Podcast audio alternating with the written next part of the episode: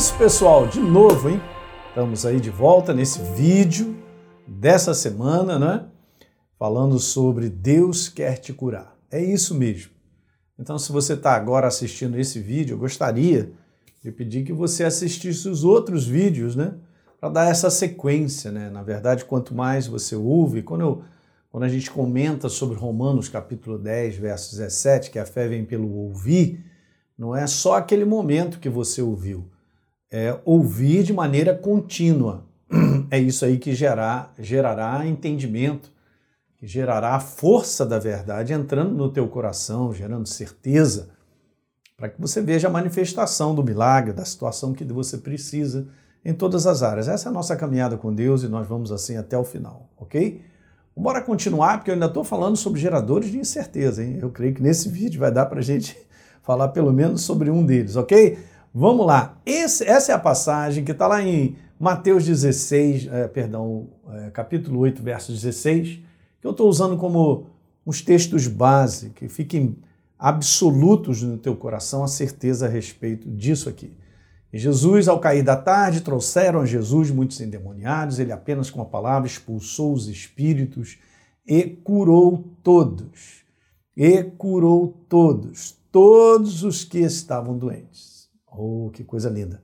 E nós sabemos que então Mateus ele tem o um entendimento disso, ele dá essa declaração para se cumprir aquilo que havia sido dito a respeito de Jesus, que está lá no livro de Isaías, capítulo 53, no verso 4, né, a citação, onde ele levou sobre si, onde ele tomou as nossas enfermidades e as nossas doenças, ele tomou sobre si, levou. Então é isso mesmo doenças físicas. Falando de geradores de incredulidade, eu continuo ainda né, nesse prefácio aí, antes de chegar a dois especificamente que eu quero conversar com vocês.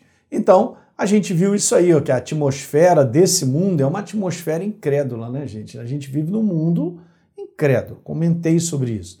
Então, você tem que se proteger. Teu coração precisa estar protegido para não entrar a incredulidade dentro dele. A grande barreira é a nossa mente natural, eu expliquei isso para você, porque o mundo da verdade é um mundo sobrenatural. Então, no raciocínio lógico ou naquilo que faz sentido, não necessariamente, porque a verdade, ela é a verdade. Ok? Então, não vai fechar essa conta.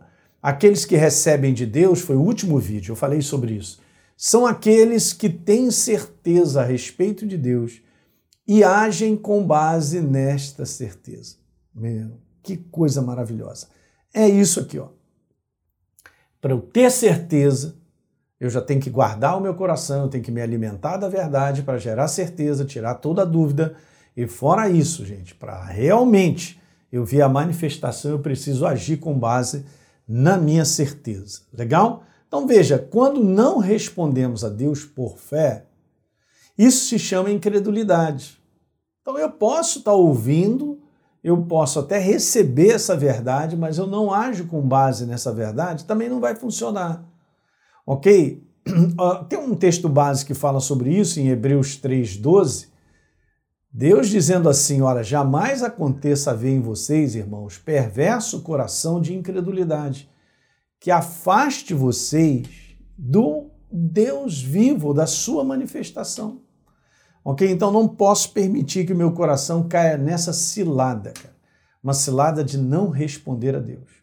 Porque eu já estou dando um diagnóstico, o meu coração é um coração incrédulo. No verso 19, né, o autor ao livro dos Hebreus, ele está falando de um povo que não entrou na terra da promessa. Por quê? Porque eles não responderam aquilo que Deus havia dito. Beleza? Eles contemplaram adversidades, contemplaram povos maiores do que o seu próprio povo, né? pessoas gigantes, é, combatentes enormes, e eles olharam para si mesmos e viram que eles eram menores. Consideraram a parte natural e não consideraram o que Deus havia dito para que eles entrassem nessa terra. Ok, gente? Então veja, vamos lá então agora. Os dois motivos que geram incredulidade. Preste atenção, hein? Eu vou te falar algo que está aí, no, no todo dia na nossa frente e muitas vezes não percebemos que é isso. O primeiro gerador de incredulidade é isso.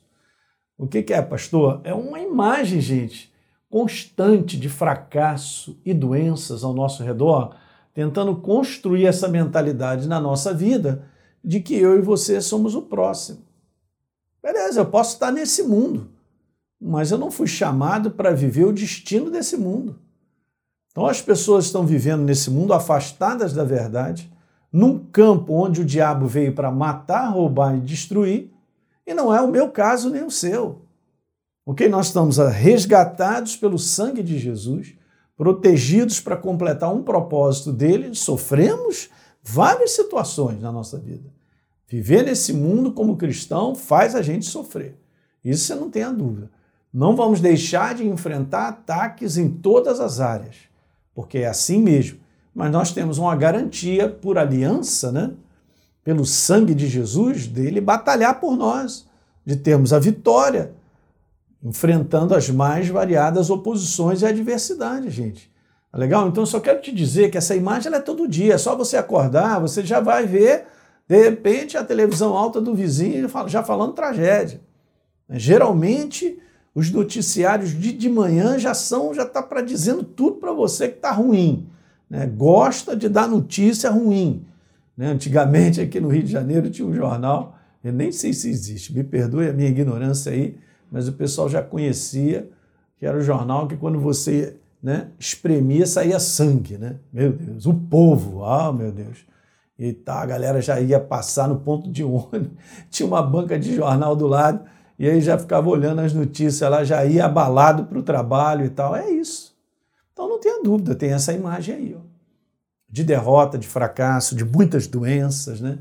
de ataque de enfermidade. E, é, e há essa tendência a gente a olhar e falar: não, eu sou o próximo nessa fila, ai meu Deus, como é que vai ser?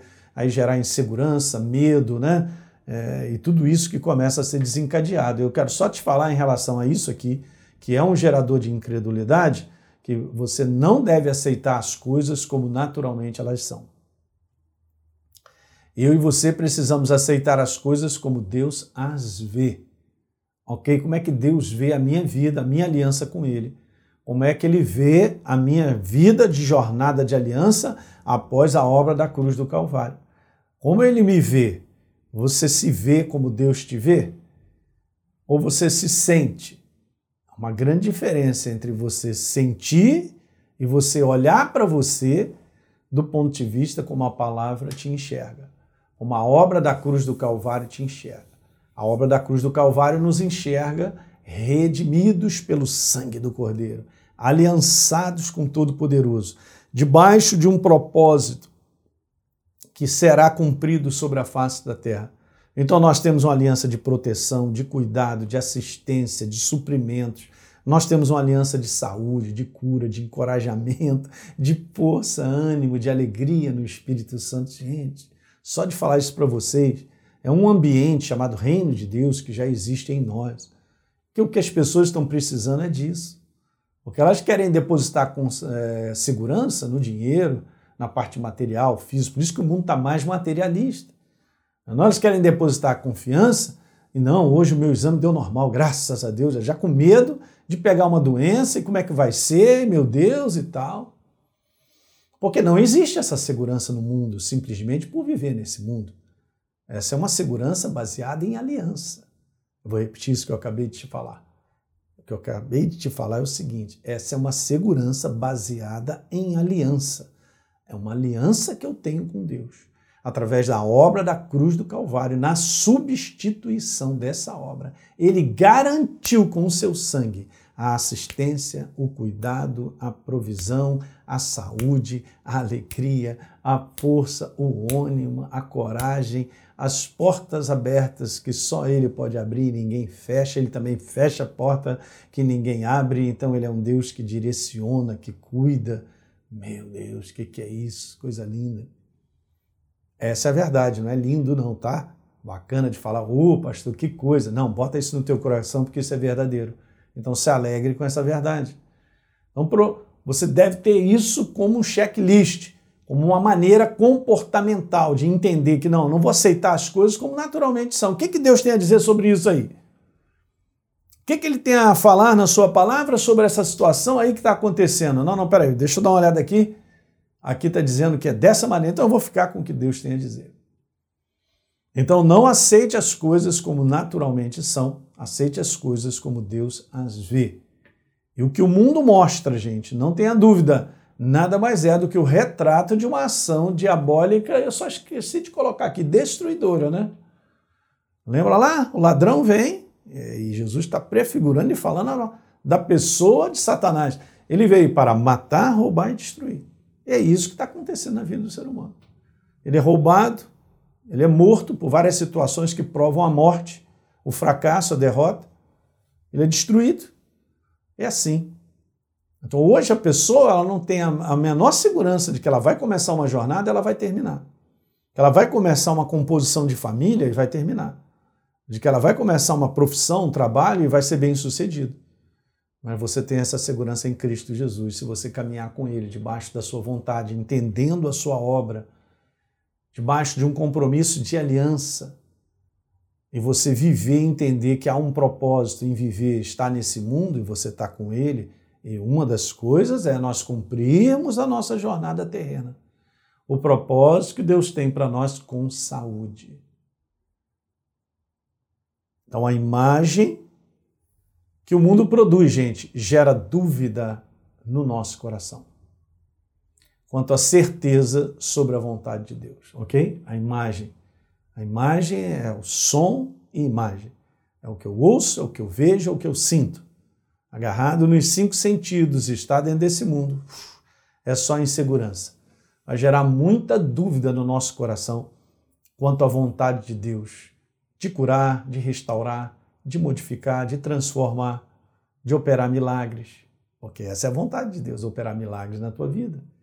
Transformar, cuidar de você.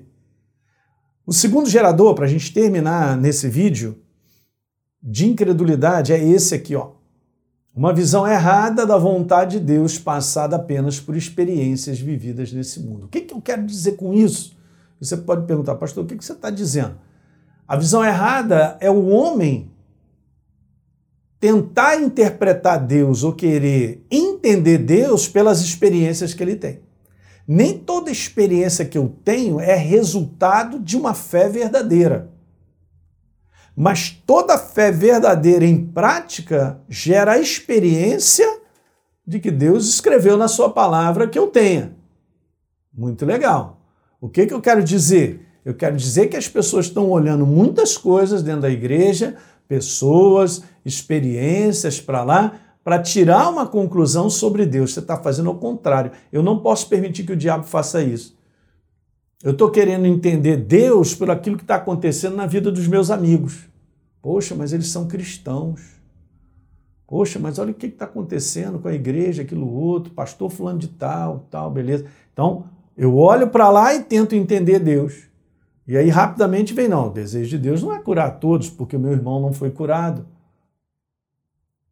Eu não estou querendo colocar culpa em ninguém, gente. Não é questão da humanidade, é questão do que você não pode interpretar Deus pelo lado de fora, por circunstâncias ou por aquilo que acontece. O mundo faz isso.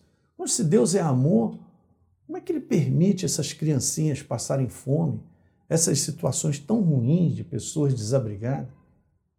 Não ouvi nenhuma nem duas vezes não as pessoas tentarem interpretar Deus como um Deus mau, como um Deus que não está nem aí para a vida do ser humano, porque ele olha para a vida do ser humano e quer concluir Deus pela vivência daquilo que acontece com o ser humano. Você está me entendendo nesse vídeo, gente? É muito importante, tá? Porque eu já vi muitas pessoas sendo corrigidas da maneira errada de pensar na maneira de, de, de, entender Deus, porque ela quer entender Deus pelo lado de fora, pelo aquilo que vê, por experiências. Olha, eu enfrento um problema que eu nunca enfrentei, uma situação difícil, que vem contra mim. Eu entendo que tem a mão das trevas e tal, mas Deus sabe, isso é bíblico, né? O povo de Deus enfrentava, Davi tinha vários adversários que vinham contra ele. Se estourar contra a minha guerra, ainda assim terei confiança. Então, é, é, você não pode interpretar Deus, ah, Deus me abandonou, pastor. Eu já vi isso, gente falar assim, pô, Deus me abandonou. Cara, por que você está falando? Como é que Deus te abandonou se você é dele? Não, pastor, eu perdi meu emprego, entende? Agora eu não sei para onde eu vou e tal. Então, olha a conclusão. Aí o inferno só ajuda, pode concluir, vai, pode concluir. Conclui aí que Deus te abandonou. Mas não é verdade, gente. É um sentimento, é uma conclusão meramente por uma experiência, algo que estou passando. Não, mas ele está ajudando o meu irmão lá e aqui não chove na minha horta, então Deus esqueceu de mim. Ele não esqueceu de você. Você também enfrenta problemas e eu também. E isso não vai mudar, porque isso é bíblico. Jesus falou: no mundo vocês vão passar tribulações, vão passar situações angustiantes, situações que são difíceis. Lê a carta de 1 Pedro, por favor. Uma carta escrita para uma igreja perseguida, cara, que estava sofrendo. Não era que Deus tinha abandonado aquela igreja, largou aquela igreja? Então, nós estamos conversando sobre um agente de incredulidade que nos dias de hoje eu vejo muitas pessoas, às vezes até de púlpito, querendo falar sobre Deus com base em experiências, que são meramente situações para concluir que Deus é assim, Deus é assado, Deus não cura todo mundo, não é bem dessa maneira, você está muito radical, Pastor Hélio, você está muito alegrinho e tal, muito com esse negócio aí, mas não é assim que funciona. É só você olhar e ver que as coisas não são assim. Não, eu vou olhar para onde? Eu não vou olhar para para fora, não. Eu vou olhar para o que está escrito aqui. Ó. Essa aqui é a minha segurança, eu olho para ele. De onde me virá o socorro? Meu socorro vem do Senhor. Hã? Eu vou olhar para aqui. Se ele diz que então ele sara, então ele sara. Se ele diz que ele é meu Senhor, me protege, me guarda, então é isso aí. Você que tem que escolher. Qual é a maneira que você vai escolher? Vai ficar de um lado ou vai ficar de outro? Qual é a maneira que nós escolhemos, gente? Então, essa é a baita de uma força de experiências tentando ensinar coisas para as pessoas com base na sua interpretação, com base na sua conclusão lógica e passa para os outros, para as pessoas, uma imagem de um Deus que não é isso. Aquilo ali é apenas uma conclusão de uma pessoa falando sobre Deus, quem é Deus, mas não falando sobre o que está escrito, quem Ele é. A Bíblia diz que Deus é bom e a sua misericórdia dura para sempre, de geração em geração a sua fidelidade, enfrentando problema ou não, sendo atacado de enfermidade ou com um diagnóstico de câncer ou aquilo outro e tal. Ele é o que Ele é. Ele é aquilo que Ele é. Ele é, não mudará, não adianta. Mas o inferno vai pular no teu cangote, no meu, nas pessoas, para que as pessoas concluam errado a respeito de Deus, pela experiência que está passando daquele momento. Deu para pegar isso, gente? Eu vou dizer só isso aqui para a gente finalizar esse vídeo. Valorizam mais o que veem, o que ouvem, o que concluem, mais do que o que Deus tem a dizer em Sua palavra. Nunca permita você cair nessa cilada porque o inferno está levando uma boa parte da igreja para viver aqui, ó. E vivendo aqui, eu não verei a manifestação do poder de Deus, eu vou me afastar, lembra? Jamais permita ter um coração perverso de incredulidade que te afaste do Deus vivo. Ó, são geradores de incredulidade. Então, esses dois vídeos, o passado e esse, são fundamentais para tirar a força do inferno, querendo minar o teu coração com incredulidade para que você não tenha certeza absoluta de que Ele é aquele que quer te curar. Declaro mais uma vez, Ele quer te curar. Ele quer que você ande com saúde, restaurar a tua alegria, o teu prazer de poder viver com saúde em todas as áreas. Pastor, eu já estou velho. Tá velho nada, papai. Fala de falar besteira, cara. Entende? Nem esse negócio de ter velho, não. Ele vai funcionar com base naquilo que você acredita. Bota teu corpo para funcionar. Você pode caminhar, você pode andar, pode sair de casa, né? Você pode. Tudo posso naquele que me fortalece. Ele está em mim, ele é a saúde, ele é a vida.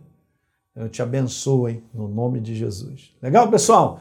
Compartilhe então esse vídeo aí com os teus amigos, né? A gente sempre pede isso, ou aquelas pessoas que você conhece que estão enfrentando dias difíceis dentro dessa área e deixe o Espírito Santo fazer a obra no coração daquele que crê.